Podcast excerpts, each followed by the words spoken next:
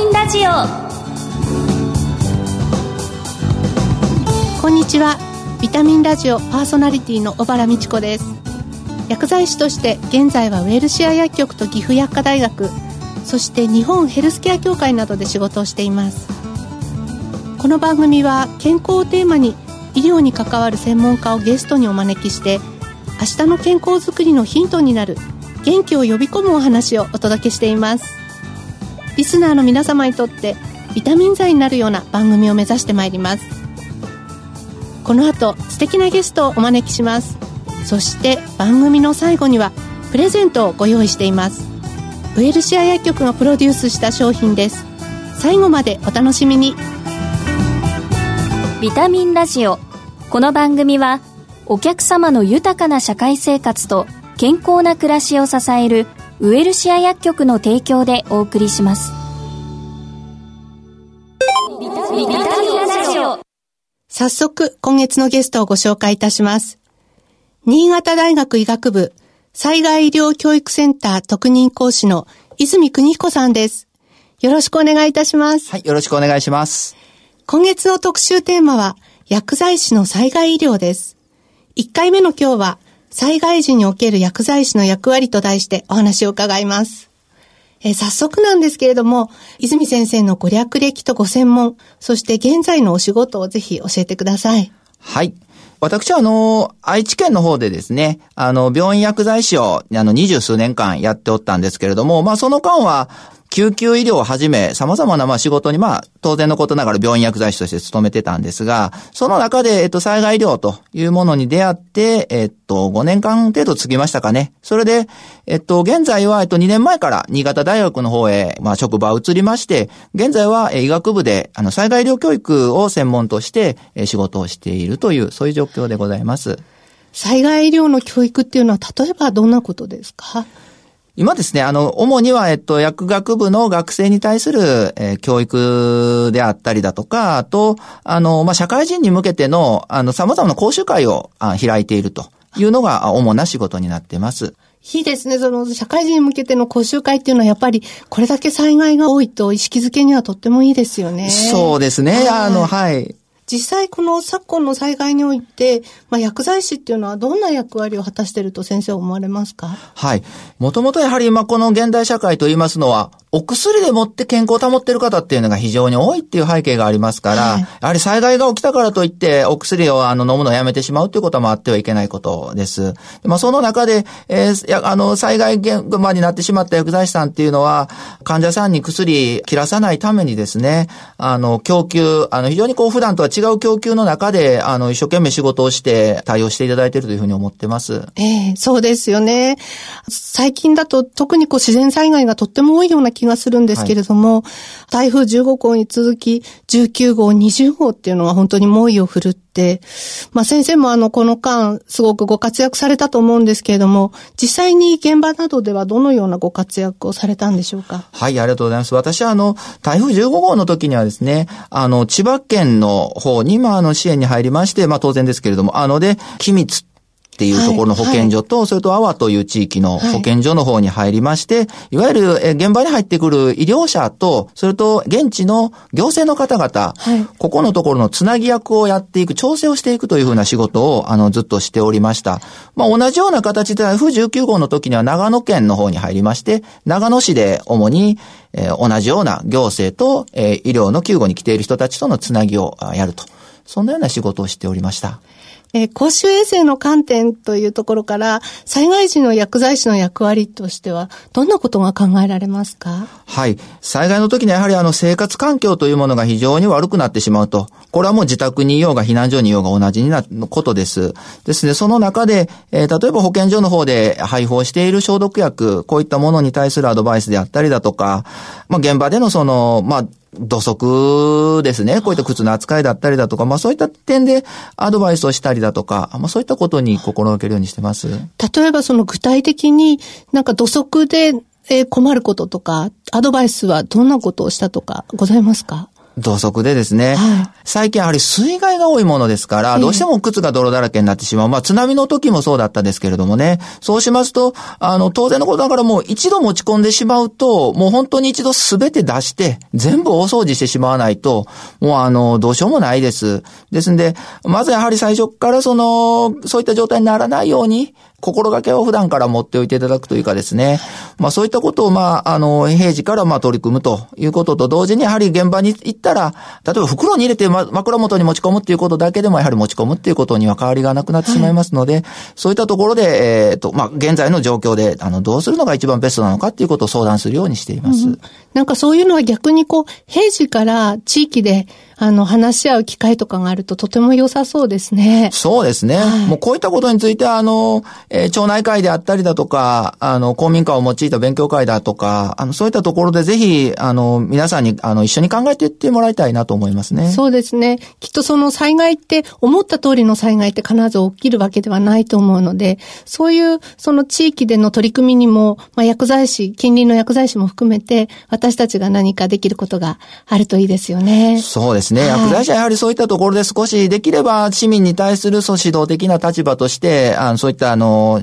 コミュニティの取り組みにも、はい、あの、ぜひ取り組んでもらいたいなというふうに思います。そうですね。えー、災害時っていうのは、あの、まあ、備えておくべきことの一つに、お薬手帳も、あの、東日本大震災の時から、とてもこう重要性を増してると思うんですけれども。はい。あの、実際には本当に起こってしまった時っていうのは、お薬手帳があっても、現物がその場で手に入るとは限らないっていう状況に陥ることもありますので、もしできましたら、お薬実物をですね、あの、数日分持っておいて、きちんと古くならないように管理をしながら、あの、持っておいていただく。これもぜひお薬手帳と一緒に備えておいていただければなというふうには思います。ああそうですよね。あの、お薬手帳って結構こう、あの、ファイルに入れてたりとか、巾着に入れてたりするので、あそこにちょっと入ってると、そうですね。ね、災害の時とかパッと持ち出せていいかもしれないですよね。はい、セットにしといてもらうといいかもしれないですね。そうですね。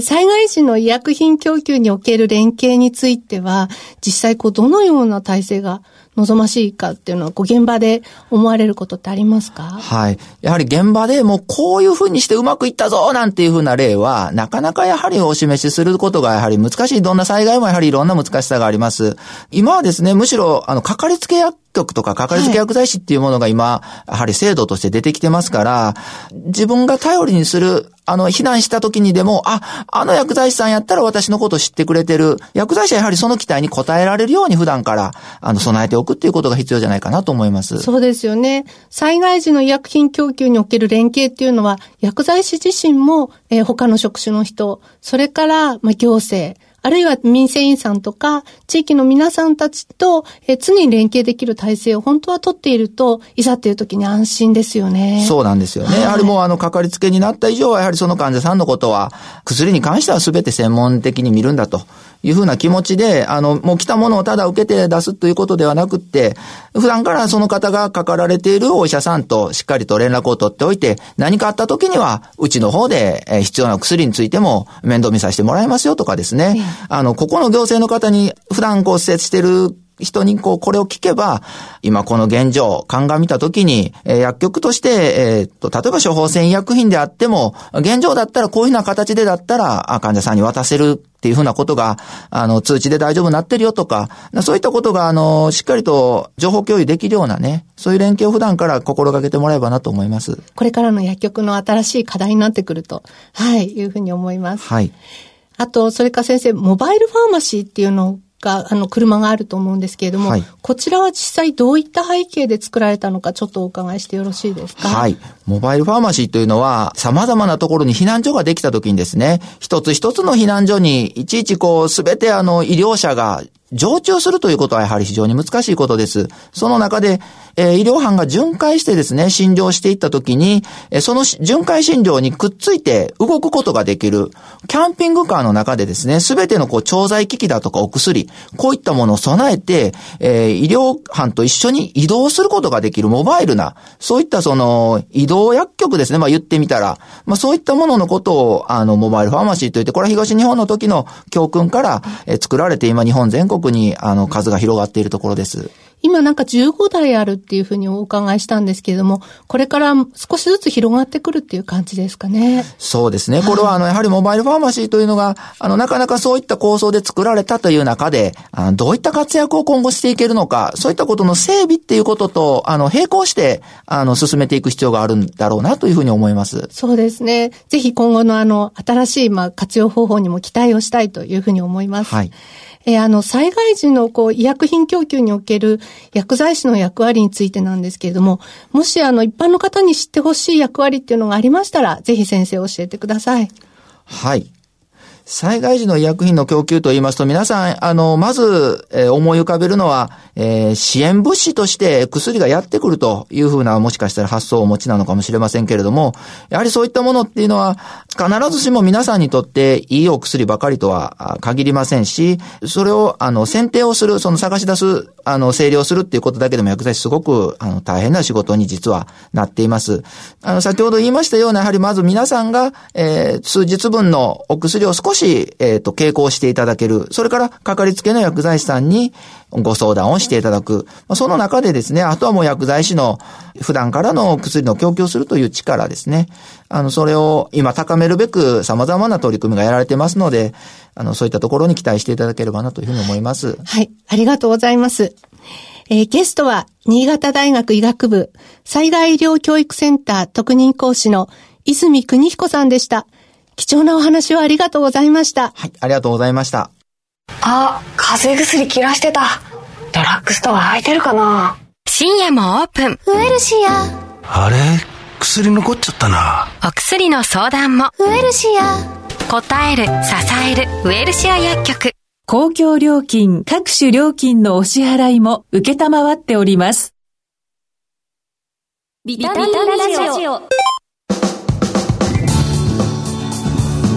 潟大学医学部災害医療教育センター特任講師の泉邦彦さんのお話いかがでしたか？え今年は本当に災害が多かったですよね。災害医療の専門家をお招きして医療の面から皆様に日頃気をつけていただきたいポイントなどをお伝えさせていただきました。あの皆さんぜひ参考にしていただきたいと思います。ここで番組リスナーの皆様にプレゼントのお知らせです。12月のプレゼントは2層のバームクーヘンとちおとめプレーンです。ウエルシア薬局と花月堂さんの協力でできた商品です。とちおとめの果汁を使ったピンク色のいちご生地でプレーンの生地を包んでいて見た目もとっても華やかなバームクーヘンです。フルーティーなしっとり食感そしてとってもいい香りをぜひお楽しみください。プレゼントをご希望の方番組のサイトからご応募ください。締め切りは12月18日です。ビタミンラジオ今回の再放送は土曜朝8時から。放送後はラジコのタイムフリーやポッドキャストでもお聞きいただけます。次回の放送は12月10日です。薬剤師が発災から復興までに求められることと題して伺いたいと思います。12月なのでぜひ暴飲暴食に十分注意して過ごしてください。番組パーソナリティの小原美智子でした。来週のこの時間にまたお会いしましょう。